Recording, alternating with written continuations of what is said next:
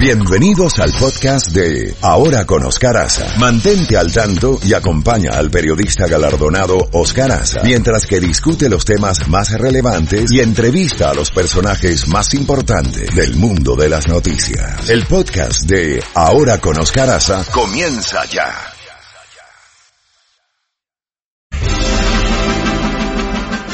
Jacobo Goldstein, muy buenos días. Cuéntenos, hermano. En este momento están reunidos el presidente Donald Trump y Kim Jong-un. Correcto, este va a ser un día histórico, Luis, porque dos eventos se van a llevar a cabo paralelamente y uno tiene que ver mucho con la otra.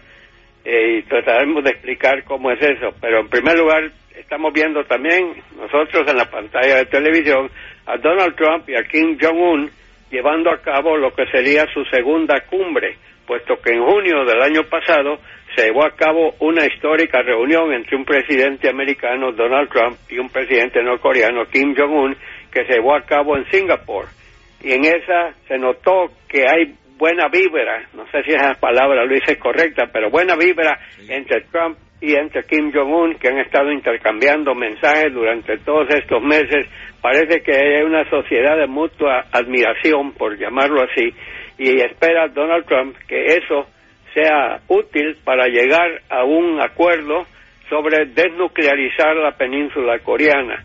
Es bueno señalar, Luis, que en Corea del Sur, la capital de Corea del Sur, es Seúl, está muy cerca de la frontera con Corea del Norte y cualquier ataque con misiles tomaría segundos, no, no, no digo para. Y no olvidemos que hay cerca de 30.000 tropas americanas ahí en la, en la área divisoria entre las dos Coreas, que también corren peligro en caso de un ataque nuclear. Y si algo tiene Corea del Norte es una gran cantidad de misiles que tienen ojivas nucleares y según tenemos entendido, tienen misiles con la capacidad no solo de atacar la parte oeste de los Estados Unidos, San Francisco, Los Ángeles, Seattle, sino que pueden atravesar todo el país y atacar a Washington, atacar a Nueva York, atacar a Atlanta, atacar a Miami, a Boston. O sea, eh, eh, Corea del Norte está bien armada y también ha hecho en el pasado una serie de pruebas nucleares.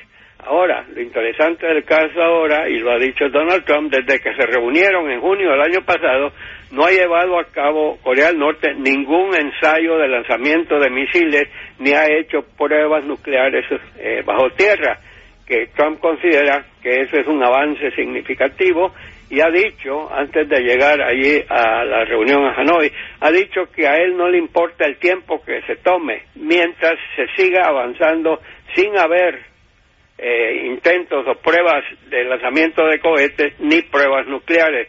Así que vamos a ver en qué termina todo esto.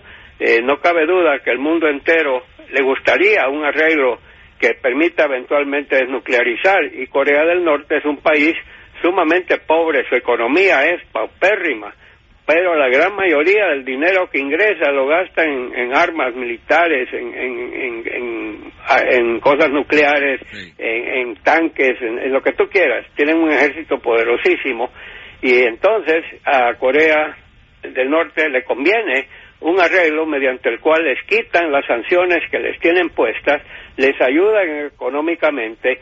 Ya Corea del Sur ha dicho que ellos con gusto trabajan conjuntamente con Corea del Norte para convertir la economía de ese país en una economía vibrante.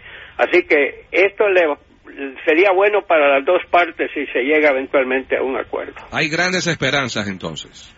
Bueno, esperanza, esperanza nunca muere, pero eh, ya en el pasado hemos visto al padre, inclusive al abuelo de Kim Jong-un, que habían también hecho ofertas y, compromisos que no se cumplieron, pero creo que pocas veces hemos visto una tan buena relación entre dos jefes de gobierno como en estos momentos. Se les nota que están contentos de verse el uno al otro. Ahí está. Bueno, un posible acuerdo de paz y hay vibras positivas, eso es lo importante. Jacobo, eh, por otro lado, dicen que Donald Trump dice que vetará la ley de armas eh, propuesta por demócratas. Eh, presidente Trump y los demócratas ahora van a estar en pleito. Recordemos que antes el presidente Trump tenía todos los poderes en, en su poder, valga la redundancia. Controlaban los republicanos la Casa Blanca tenían mayoría en el Senado, tenían mayoría en la Cámara de Representantes, tenían mayor número de gobernadores y tenían mayor número de asambleas estatales en que tenían mayoría republicana. O sea, de cinco controlaban los cinco. Pero en las elecciones intermedias, en noviembre del año pasado, los demócratas recapturaron la mayoría en la Cámara de Representantes y ahí le están poniendo toda clase de obstáculos y presentando toda una serie de leyes eh, que esperan que los eh, republicanos que controlan el Senado también estén de acuerdo en algunas posturas o no, pero ya por lo menos ya Donald Trump no cuenta que automáticamente lo que mande al Congreso será aprobado. Ya. De hecho, la Cámara de Representantes aprobó ayer una iniciativa para bloquear la declaración de emergencia con la que el presidente Donald Trump pretende conseguir millones de dólares para construir el muro fronterizo. Sí, y ahí hay algo muy importante, porque eh, pues, los, los, demócratas tienen un amplio margen y algunos republicanos se les agregaron ¿ah?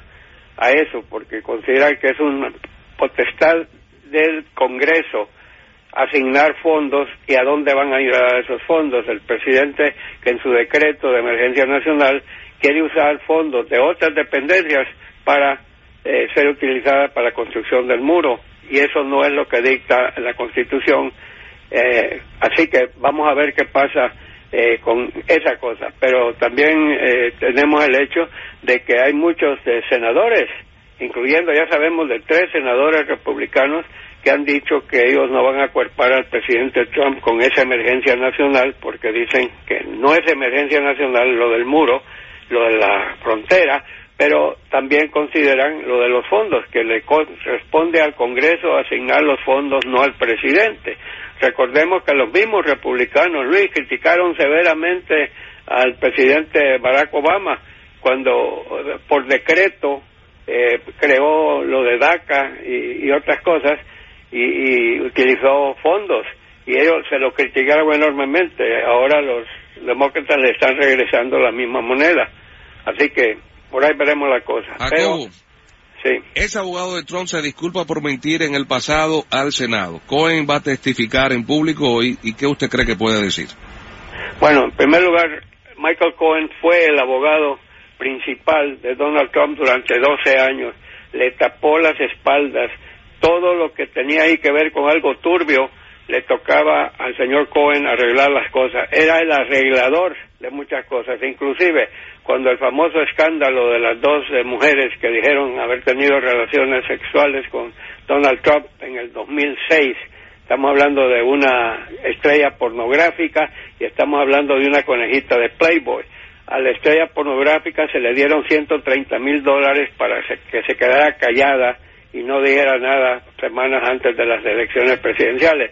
Y a la conejita, a través del del periódico eh, The National Enquirer le, le compró el, National Enquirer a ella los derechos de una entrevista y luego que los pagó 150 mil dólares no la publicaron lo que en inglés se llama eh, se llama comprar y matar compran la entrevista y luego no la pasan o sea la para en otras palabras la bloquean de que salga. Y tantas cosas que tuvo que ver Michael Cohen. Y después vino eh, la, distancia, lo despiden y él ahora eh, ya fue encontrado culpable él de haber mentido al Congreso, ya le decretaron creo que tres años de prisión que los va a empezar a cumplir en mayo y ahora va a hablar públicamente. Ayer se, fue, hubo una audiencia del Comité de Inteligencia del Senado con él, pero a puertas cerradas.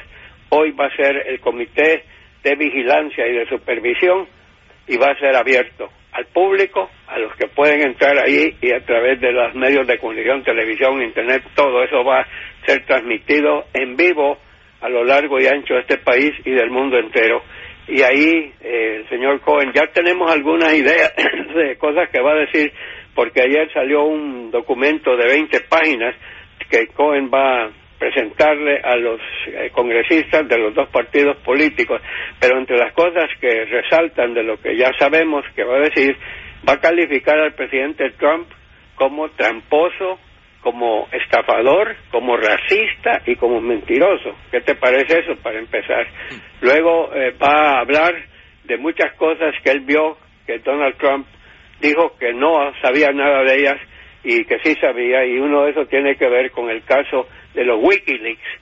Recuerda, Luis, que se volvió esto tremendo. Durante la campaña presidencial, Donald Trump en un momento dado, públicamente, no a concentración política, dije, Wikileaks, si me estás escuchando, por favor consígueme esos correos electrónicos de Hillary Clinton, que eran como 30 mil, que no ella no no no nos los está dando. A ver si me los puedes conseguir. Y fue exactamente lo que sucedió. Pero parece ser que Roger Stone que era asesor y amigo de, de Donald Trump estaba en contacto con Julian Assange cosa que Stone había negado totalmente pero que según en el documento este de Cohen del abogado dice que se, que el presidente sabía que, eh, que Stone estaba en eso Así que muchas cosas, que interioridades que él tiene, que van a, van a ser explosivas.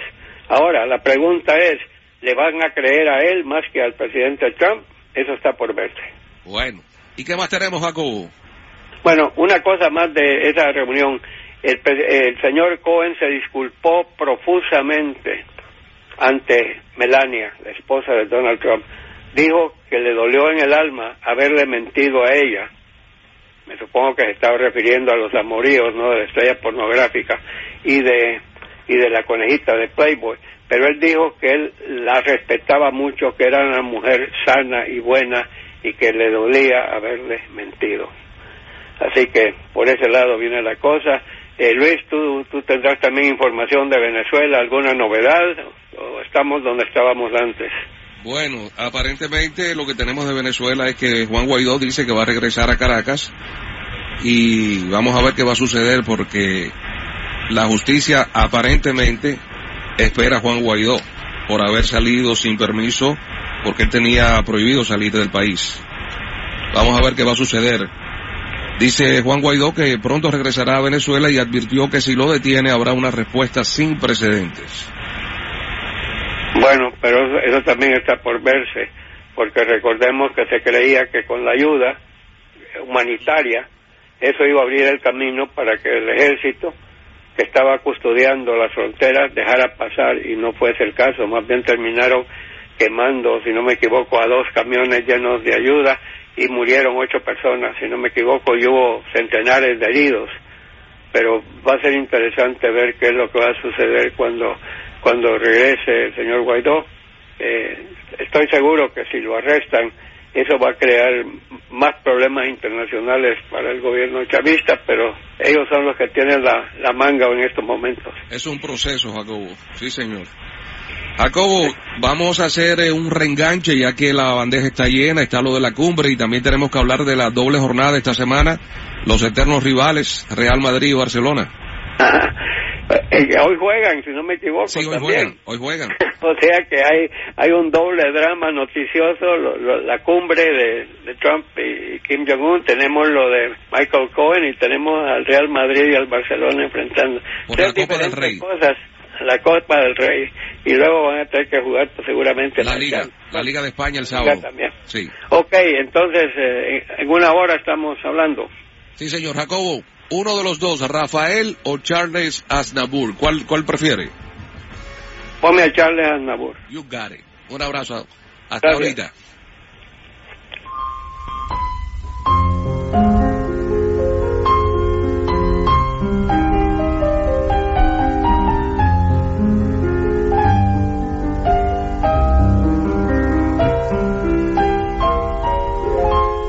Bohemia de París, alegre loca y gris de un tiempo ya pasado, en donde en un desván, con traje de cancán, posabas para mí y yo con devoción pintaba con pasión tu cuerpo fatigado.